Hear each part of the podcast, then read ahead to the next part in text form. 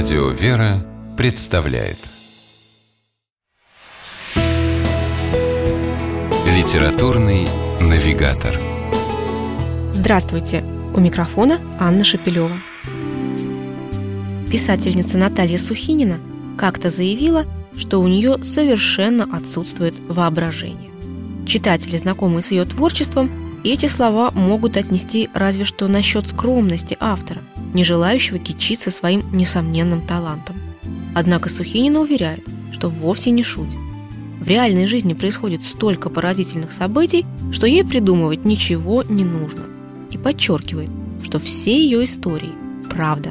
Что ж, если так, то новая повесть Натальи Сухининой «Белая ворона» должна произвести на читателей эффект двойного удара. Во-первых, сюжетом, а во-вторых, тем, что основано на реальных событиях. Еще первоклассницей главная героиня повести, Наташа, на собственном опыте узнала, что такое самостоятельно вести хозяйство и быть опорой для младших. Когда начала учиться в институте, одновременно потеряла мать и любимого отчима. С трудом отошла от шока, причиненного этой трагедией. Через несколько лет вышла замуж. Но во время родов чуть не умерла сама. В буквальном смысле, вернувшись с того света, прямо в больничной палате крестилась. Но беды не отступили. В автокатастрофе погиб Наташин муж Никита, дочка Лизочка.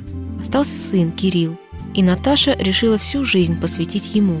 Но повзрослев, сын начал пить, связался с бандитами и в конце концов чуть не оставил самого себя и мать без крыши над головой. Несчастья следуют в жизни женщины одно за другим. И кажется, нет им конца и края.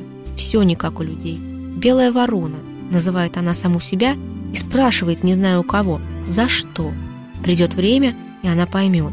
И этот вопрос был неправильным. Не за что, а для чего.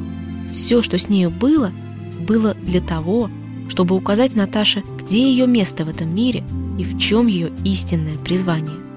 В конце концов, героиня повести Натальи Сухининой «Белая ворона» обретет и то, и другое, а главное найдет себя не в карьере, не в семейной жизни, а в тишине маленького монастыря, затерявшегося где-то в глуши. Конечно, и это придет не сразу.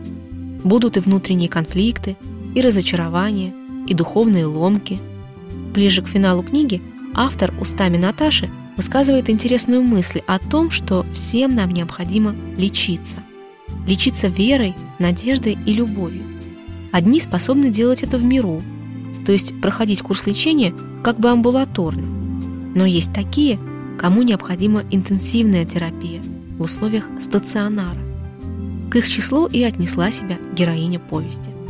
В книге Натальи Сухининой «Белая ворона» читатель найдет и качественный женский роман, и глубокую философскую притчу, и духовное поучение.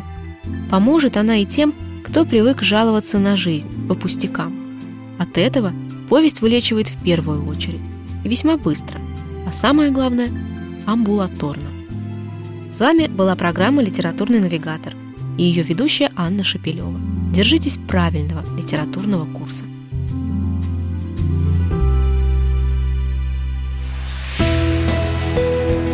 Литературный навигатор.